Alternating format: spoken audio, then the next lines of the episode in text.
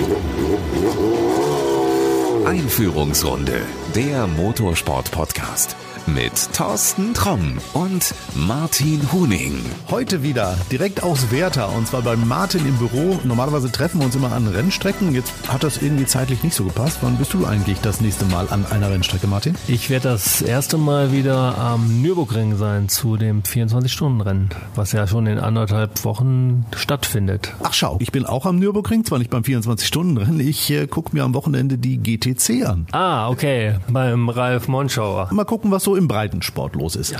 Ich habe festgestellt, du warst nicht in Zolder bei der DTM. In Misano waren wir beide nicht. Fehlt dir DTM ein bisschen? Ja, was heißt fehlen? Ähm, ich teile natürlich meine Renntermine auch gut ein übers Jahr und wie du weißt, habe ich ja einiges zu tun vom Kartsport bis in die Formel 1 und die Schwerpunkte lege ich natürlich auf Formel 1, DTM, GT Masters. Da ist unser Engagement am, am breitesten aufgestellt und da muss ich mich so ein bisschen sortieren, wo fahre ich wann hin. Und äh, da natürlich ein paar private Dinge auch immer noch mal wieder anstehen.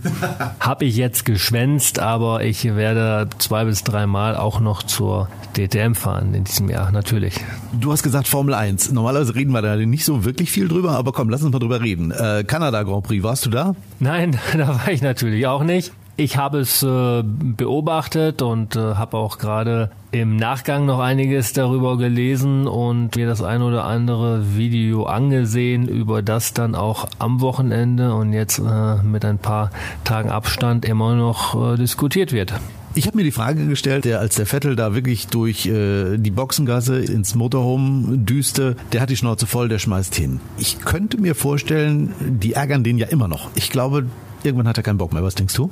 Ja, nach der ähm, Aktion kann ich das durchaus gut nachvollziehen, dass man da wirklich keine Lust mehr hat, den Sport weiterhin zu betreiben. Wir haben die Szene gesehen, für mich etwas zu sehr reglementiert das Ganze. Das hat mit Racing äh, dann auch nichts mehr zu tun. Das ist ja auch das Spannende. Alle, die sich dazu geäußert haben, du konntest das immer so in zwei Lager teilen. Die einen haben gesagt, ja, das ist richtig, also die, die Strafe ist gerechtfertigt. Die anderen haben gesagt, völliger Quatsch. Eigentlich ist das Racing, was wir gesehen haben.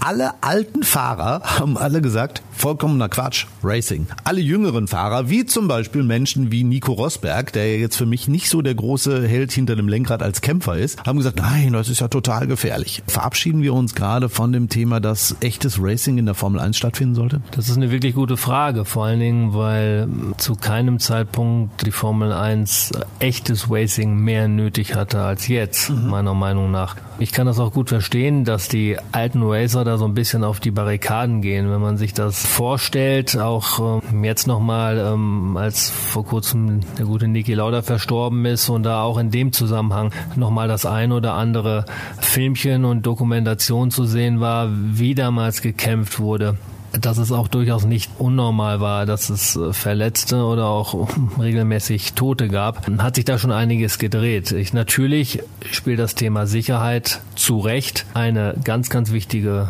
Rolle. Da will man keinem was, was Schlechtes, nur auf der anderen Seite reden wir auch über die Königsklasse des Motorsports. Und wenn gerade in der Situation wie in Kanada gesehen, zwei mehrfache Weltmeister mit dieser sag ich mal, Situation konfrontiert werden, dann müssen sie das als äh, Meister am Lenkrad auch ja, meistern. Also in meinen Augen, der Vettel hat's gemeistert, der Hamilton hat's auch gemeistert, also von daher war alles okay, aber die einzigen, die es halt eben nicht gemeistert haben, in meinen Augen, waren die offiziell. Gebe ich dir völlig recht. Ich habe da jetzt beim mehrfachen Ansehen keine besonders bedrohliche Situation gesehen. Der, der Vettel, der ist, ist da aus der Situation rausgekommen. Der Hamilton hat auch entsprechend reagiert. Und wenn man sich frühere Manöver ansieht, wenn ein, keine Ahnung, Gilles Villeneuve mit seinem Ferrari da auf der Strecke rumgetanzt ist, mein Gott, äh, wir sind nicht bei den Gladiatoren, aber die Leute wollen noch Action sehen und die stehen ja heutzutage wirklich von ihren Plätzen nur noch auf und kriegen große Augen, wenn halt solche Situationen eintreten wie in Kanada gesehen.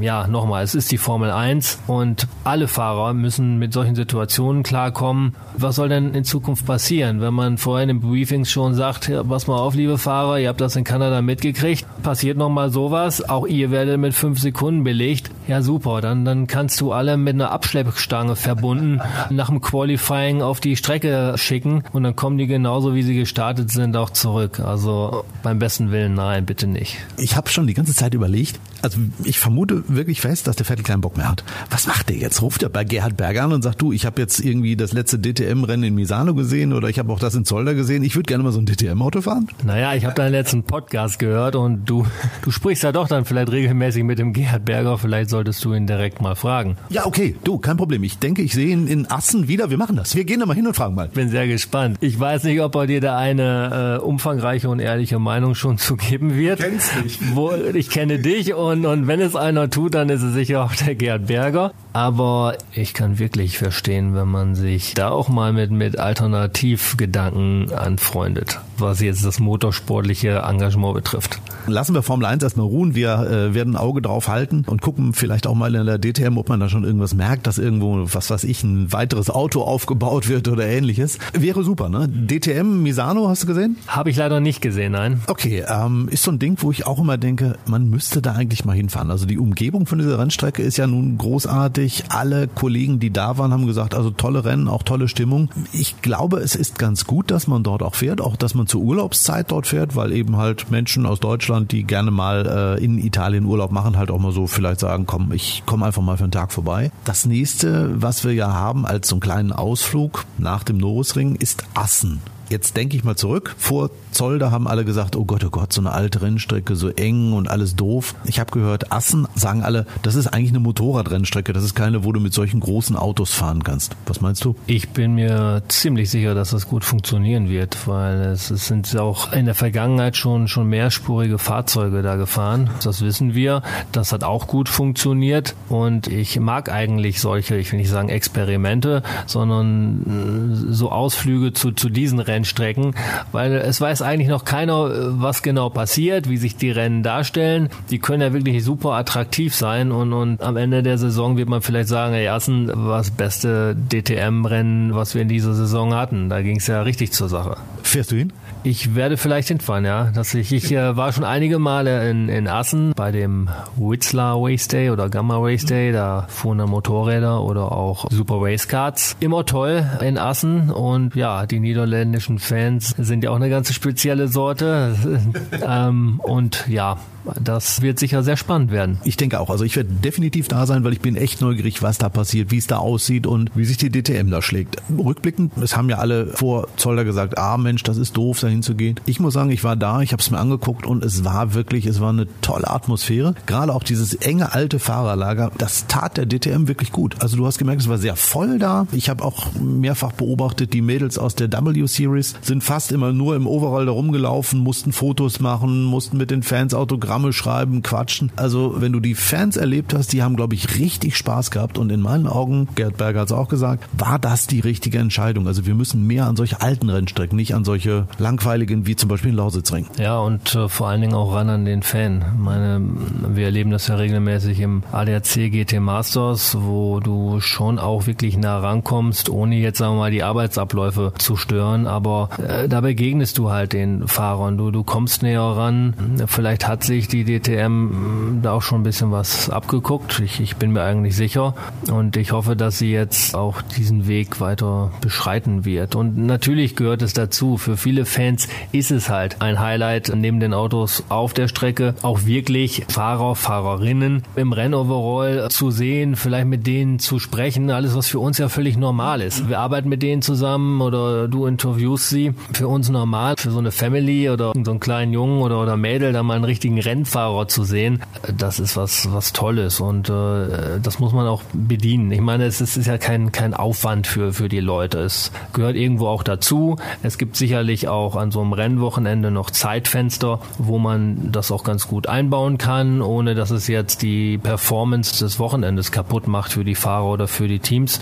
Ganz, ganz wichtig, ja. Ich habe vor ein paar Wochen mit Roland Asch über dieses Thema mal gesprochen, wie das früher war. Und der hat gesagt, ja, das gehörte einfach dazu. Also das war einfach auch unser Job, mit den Fans sich zu unterhalten. Und man merkt es jetzt auch noch. Ich bin viele, viele Jahre aus der DTM raus und die Leute sprechen mich immer noch an. Selbst beim Arzt werde ich erkannt. Ich glaube, da müssen wir auch einfach mal wieder hin, dass die Fahrer auch mal echte Personen sind, echte Persönlichkeiten, die auch greifbar sind. Zum einen greifbar und zum anderen auch mal, wenn es sein muss, wirklich undiplomatisch. Es ist, es ja, ist ja, wir erinnern uns gerne immer an Interviews, die einfach spontan waren und wo der, ich meine, gerade nach, nach gewissen Rennen Der Fahrer auch sagte, Mensch, das, das war jetzt echt ein Gegurke oder das war blöd und, und das passte mir nicht. Wir wollen Emotionen sehen und jetzt keine langweiligen äh, diplomatischen Statements, wo du wirklich das eine über das andere legen kannst, sondern es kommt immer die dieselbe Grütze raus sondern da muss auch einfach Tacheles geredet werden und geht's allen mal dreckig an gewissen Tagen und, und wenn du da aus dem Cockpit steigst und die Birne noch voller Dampf ist, äh, dann musst du dich ja eigentlich schon extrem zurückhalten, um dann wirklich diese, diese Statements von dir zu geben. Mir wäre es lieber, sie würden es einfach mal rauslassen, wie es denen gerade geht. Vielleicht denkt man dann zehn Minuten später drüber nach und sagt, scheiße, jetzt hätte ich es mal leider nicht gesagt. Aber auch das gehört dazu und das ist dann ehrlich, das ist authentisch und äh, ja, das hätten wir doch alle gerne, oder? Ich auf jeden Fall. Also ich finde es immer langweilig. Ich habe seit Jahren diverse Interviews auch früher in der DTM vor Gerhard Berger gemacht und ich kann mich dran erinnern. Das ist, glaube ich, am Lausitzring gewesen. Da fehlte mir mal ein O-Ton fürs Radio von einem Sportchef und ich sage es offen und ehrlich, ich habe ein sehr gutes Archiv und habe ein bisschen gekramt und habe einen O-Ton gefunden, der zwei Jahre vorher von mir aufgenommen wurde. Und dann habe ich mir den angehört und festgestellt, das ist genau der gleiche Mist, den er in der Pressekonferenz erzählt hat und dann habe ich den genommen und keiner hat's gemerkt. Ja, da siehst du, wo das Ganze hinführt. Und wir kennen es ja von den ganzen Fahrerakademien und Nachwuchsförderungsprogrammen und so weiter. Da gehört natürlich neben dem Fitnesstraining auch diese Social-Media-Arbeit oder auch äh, Sprechen mit Medienvertretern und, und dass man sich da zurücknimmt, dass man seine Worte wählt. In gewissen Bereichen natürlich richtig, aber so schaffst du keine Typen. Wir wollen ja Typen mit Ecken und Kanten. Der Gerd Berger ist ja ein gutes Beispiel. Oder nehmen wir irgendeinen Klaus Ludwig oder um nochmal Formel 1 zurückzukommen, kommen, so, so, ein, so ein Irvine oder, oder wie diese Typen dann heißen, an die man sich dann auch Jahre später vielleicht dann nochmal erinnert. Niemand weiß, äh, welche Platzierung die eingefahren haben, aber dass sie gut äh, mit dem Mundwerk waren, das ist dann nachhaltig nochmal sehr sympathisch. Ja, solche brauchen wir. Also wirklich, liebe Leute, wenn ihr anfangt in der Formel 4 Fahrt oder ähnliches, Medientraining nicht machen. Wir wollen das nicht. Ja, oder bei Thorsten, der wird euch dann passend einnorden, dass man dann auch mal einfach so reden soll, wie einem die Schnauze gewachsen ist. Da hätte ich Spaß dran. Ohne Quatsch. Da hätte ich wirklich mal Spaß dran. Jemanden, der aus so einem Medientraining kommt, komplett auseinanderzunehmen und zu sagen, du weißt du was, was dir dieser Typ von der Uni erzählt hat, völliger Quatsch, weil der hat noch nie vernünftig O-Töne sammeln müssen und der hat noch nie so einen wirklich kanalisierten Mist irgendwo verkaufen müssen. Ja, vielleicht sollten wir beide mal so einen Workshop machen. Dann äh, nehme ich noch mal Nachmittag dann teil und wir nehmen uns die Jugend dann mal vor. Ja gut, also wer will, ich pack dann die Kontaktdaten in die Show Notes, der kann sich dann gerne mal bewerben und dann reden wir mal Tacheles. Finde ich gut. Wir beide reden. Wie wir hier.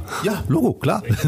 Tacheles ist ein gutes Stichwort. Lass uns mal Tacheles reden übers GT Masters. Ein ganz schön crashreiches Wochenende im GT Masters. Ein sehr geiles Rennwochenende in der GT4 Germany. Thomas Jäger hat gewonnen. Ne? Ja, Thomas Jäger hat gewonnen und das Thema GT4 ist ja nach wie vor auch sehr interessant zu beobachten. Also ich finde es eine wirklich echte Bereicherung für das Veranstaltungspaket. Ich total. Also ich muss ganz ehrlich sagen, was die sich auch an Überholmanövern auf dem Red Bull Ring geleistet haben. Es war richtig, richtig gut. Natürlich geht hier und da auch mal was kaputt, aber egal. Ich glaube, das ist wirklich auch für den Zuschauer auf der Tribüne ein echter Mehrwert, dass da wirklich auch seriennahe Autos mit motivierten Menschen dabei sind, auch mit großen Namen. Da fährt auch eine Claudia Hürtgen mit. Und da ist richtig Action. Also ich finde das richtig geil. Ja, ich auch. Das ist alles, was, was für Unterhaltung sorgt und, und guten Motorsport bietet, ist gut, richtig und, und wichtig.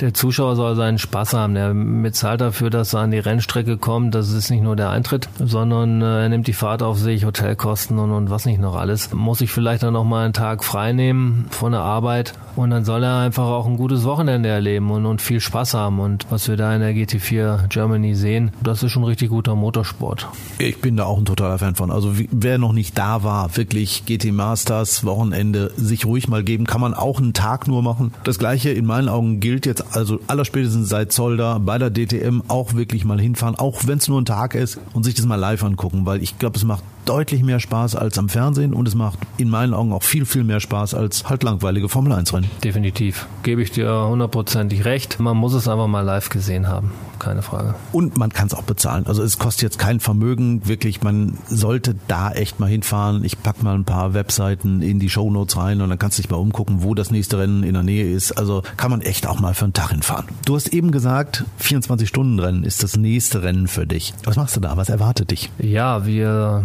arbeiten ja mit Rennteams zusammen, die sich ähm, beim 24 Stunden engagieren, klar.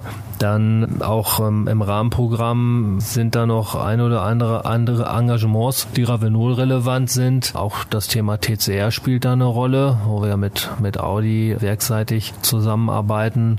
Neben dem 24-Stunden-Rennen selber ist da schon auch das ein oder andere zu tun. Es ist ja der Nürburgring ist ja auch unsere Partnerrennstrecke mit Media Center und Ravenol-Kurve, wo man natürlich dann auch entsprechend mit den Verantwortlichen des Nürburgring selbst das ein oder andere Wort wechselt. Ich werde schon gut durch die Zeit kommen. Also ich höre daraus, du rennst von Pontius zu Pilatus und guckst relativ wenig Rennen. Ich hatte das letzte Mal, glaube ich, 20 Kilometer, also Fußkilometer auf dem Tacho, als ich dann sonntags abends nach Hause gefahren bin. Ich nehme es mir aber auch vor, mir die Rennen, also gerade beim 24-Stunden-Rennen mir das anzusehen, dass ich wirklich abends mich dann auch mal einfach Mutterseelen allein auf die Tribüne setze und die Autos an mir vorbeifahren lasse. Da bin ich ganz ehrlich auch mal egoistisch genug, auch das zu genießen, was jeder andere Zuschauer auch sehen darf. Wenn ich beim 24-Stunden-Rennen oder nach dem 24-Stunden abreise und ich habe da kein Auto fahren sehen, dann habe ich wirklich was falsch gemacht. Also das wird